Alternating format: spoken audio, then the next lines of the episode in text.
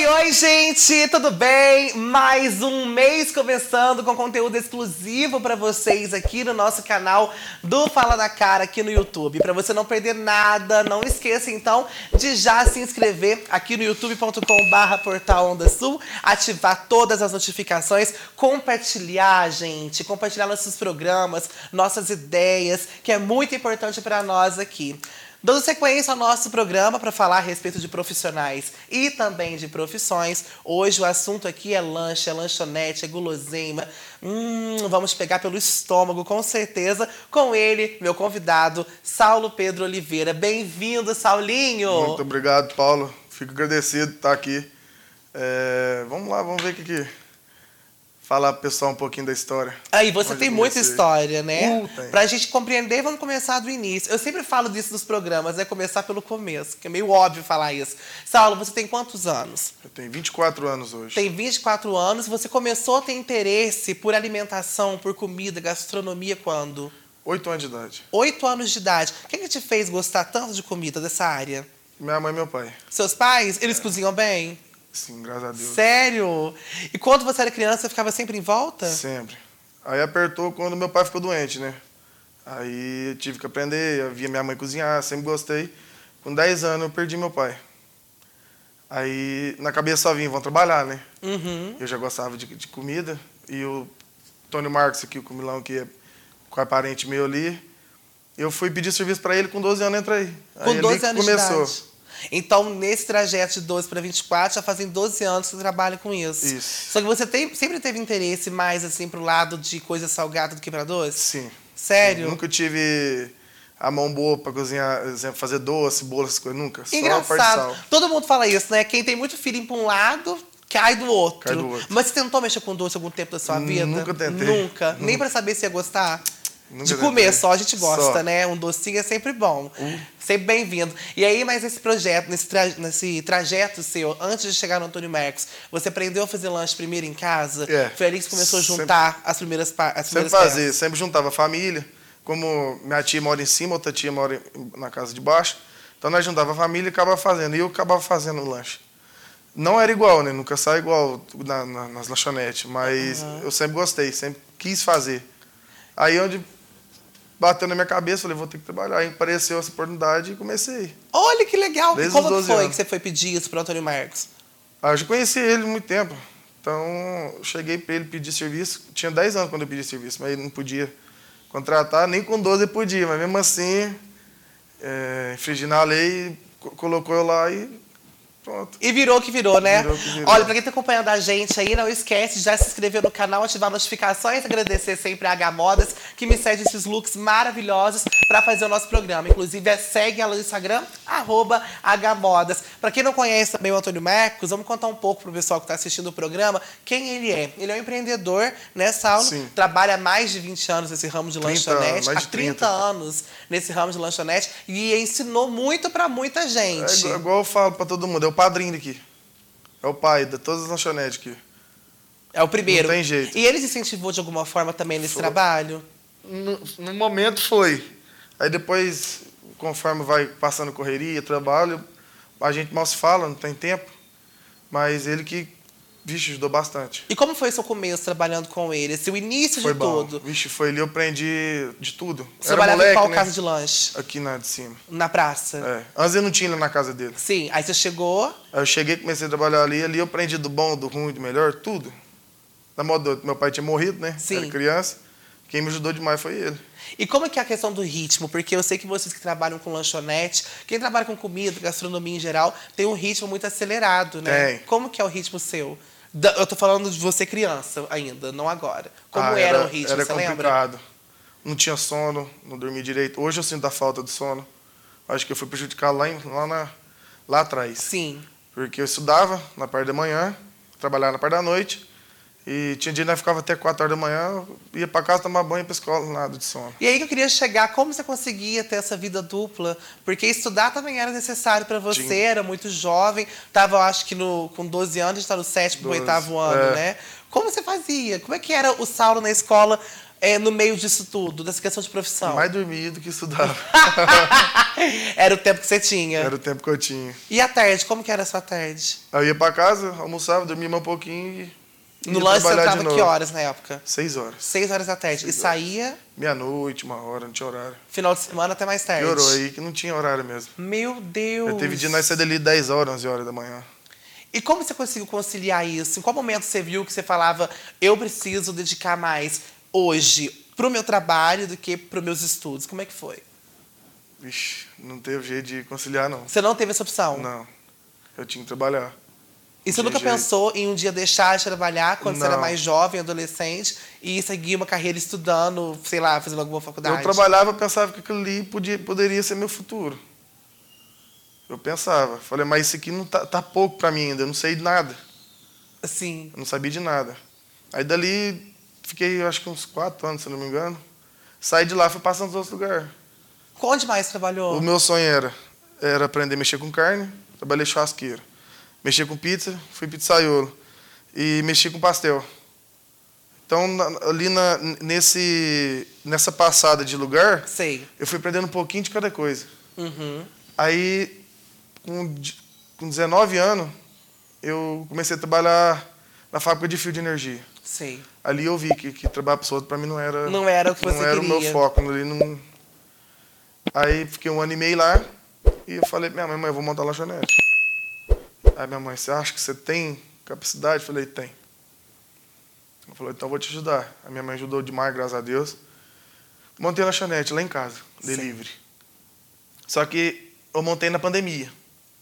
E na pandemia foi muito ixi, custoso demais você sabe para todo mundo foi Sim. bem bem complicado. Tirou de muita gente, né? nossa, demais. Aí, mesmo na pandemia, ainda, ainda fiz um pouco de sucesso ali. Só que eu não tinha cabeça. O dinheiro que eu ganhava ali, eu gastava tudo na farra. então, Eu acho que é porque não é que você não tinha cabeça. A tua juventude você ficou toda, totalmente full time trabalhando, né? Não- Então você não tinha muito tempo. Quando você começou a ter mais esse tempo, porque você já era mais maduro, É. né? Já era adulto, você começou a querer ter aquela cabeça de adolescente ainda. Eu- Por causa você pulou essas etapas, né? Por causa do trabalho. pulei. Aí hoje eu vejo que de, de, de três anos pra cá eu mudei demais a cabeça. Ai, mas a gente vai chegar lá ainda. Ó, já deu um spoiler de tudo que vai ter nesses próximos programas, mas não resume só Tem nesse demais. primeiro, não. Tem Não. outros três pra falar um pouco disso tudo aí, que eu sei que a trajetória é grande. São 12 anos de trabalho. Quando você foi trabalhar com o Antônio Perks, lá no começo, voltando aqui, você tinha a ideia de fazer o lanche de uma forma que era como você fazia na sua casa. Eu não tinha noção de fazer. Ah, Eu só queria trabalhar com, com aquilo ali. Aquilo ali me, me- eu gostava. É igual que ditado. Você faz, você traba, você faz alguma coisa que você gosta, você não está trabalhando. Então ali eu gostava. Só que tá me, me prejudicando. Minha saúde, meu sono. Na, na escola, minha mãe começou a ficar muito brava. Então eu era criança, minha mãe sim. tinha que estudar. Minha mãe só queria que eu estudasse. Eu nunca gostei de estudar. e minha mãe era todo, toda semana, três vezes na semana, estava no colégio. Mas você conseguiu fazer algum lanche que você fazia em casa no Antônio Max ou ele ensinou outro processo? Não, me ensinou outro processo. Qual que era esse processo que ele te ensinou, você lembra? Ixi. Como que era, por exemplo, montar um lanche? Porque o ritmo eu já entendi que era muito louco. É. Que era assim, de tarde, madrugada, manhã não existia, e etc. E no trabalho, como que era? Porque a cabine é pequena, né? A casa de lanche é pequena. E como que era trabalhar ali com outras pessoas? Era você e mais quantos? Era eu, o Igor Luiz. Ah, dava umas sete pessoas ali dentro de E boa. você ficava em qual função ali dentro? Na chapa. Na chapa. Quem fica na chapa é? Chapeiro. O chapeiro é quem faz o lanche. É. O lanche ou o hambúrguer? Os dois, tudo. Os dois, faz tudo. Tudo passa no chapeiro. Só que quando você entra ali, Ah. você não entra já no- na- como chapeiro. Uhum. Você, ali você começa, eu não sei se assim é hoje, mas comigo foi embalar lanche, é, depois fui para a parte de fritar tudo para eles montarem, só Sim. montado, já deixar frito. Aí depois dali eu fui para a chapa. Acho que foi dentro de um, nem duas semanas que aconteceu uns probleminha lá e eu tive que ir para a chapa de imediato. Aí eu lembro certinho, o Tamarco ainda falou assim, se vira, só, só organiza a chapa. Não sabia nem o que era X-Tudo. Aí eu tinha que ver Que o cardápio e fazer.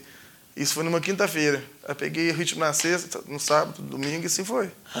Aí disparou, aí não saí mais. Nossa, e na chapa, como você consegue organizar as ideias todas? Porque aqui você tá vendo pão, aqui você tá vendo a carne, ali tá o complemento. Como é que você faz É, você vai olhar jogar um por sem etapa. queimar o outro? Como é que funciona? Você joga por etapa. Qual que vai demorar primeiro a fritar? Vai demorar mais. Hambúrguer. Uhum. Joga o hambúrguer. Aí que você virou o hambúrguer, você já joga o bacon ovo. Você vai tirar o hambúrguer depois.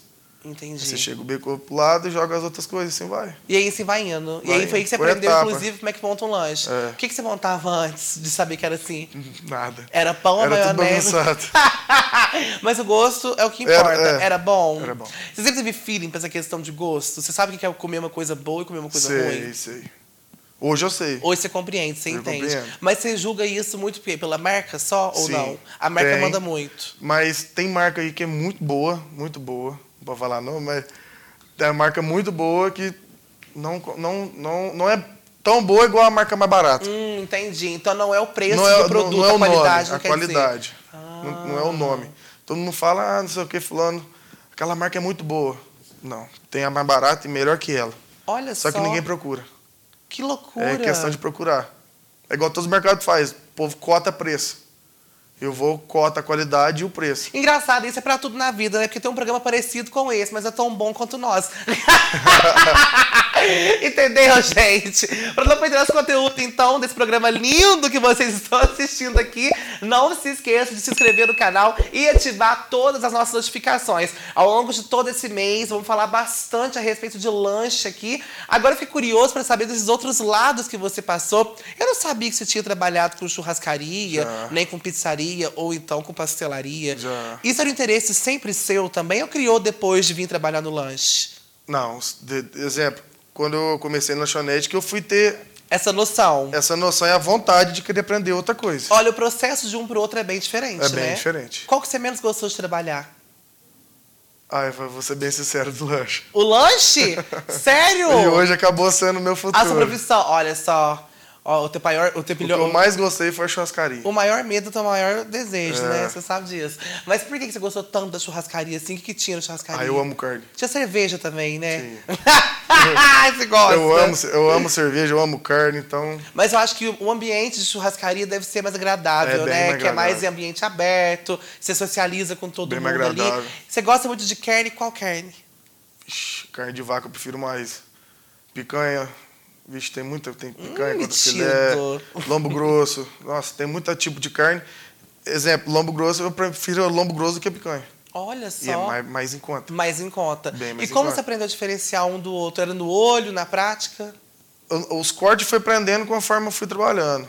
Mas a maciez, a carne apertava a carne. Olha só, gente, Aprendi desse jeito. Trabalhava lá no Pontal do Lago. E você hoje ainda usa essa questão que você aprendeu de churrascaria no seu trabalho? Uso. Questão do hambúrguer. O hambúrguer artesanal. Artesanal. Quanto tempo leva pra fazer um hambúrguer artesanal? Em torno de 40 minutos, uma hora. E como você faz? Qual que é o processo? Massa, na mão mesmo. Na mão? Você amassa na mão? Mas você Tem tempera máquina, não. antes, depois? Tempero. Tempera quando compra? Eu tempero com alho, cebola e sal. Hum, que Só. delícia. Nossa, então espera, se um hambúrguer artesanal demora 40 minutos pra ser feito, em média de quanto você faz Não, eu, por demo- dia? eu demoro é, 10 quilos de hambúrguer, eu faço em 40 minutos. E quantos hambúrguer rende 10 quilos? Ah, em Em torno média, mais ou menos. 180, 200. E chega a faltar Chega. num sábado muito bom. Chega. Teve meio de semana que faltou. Sério, até meio de semana? Já. 180 hambúrguer, gente, é coisa demais. 180 lanches, É. né? Meu Deus. Mas segura aqui essa informação para nossa próxima semana, para o nosso próximo programa. Não perca nosso conteúdo. Semana que vem tem mais Saulo, Saulinho Lanches, aqui para você no Fala na Cara. Um beijo e até a próxima.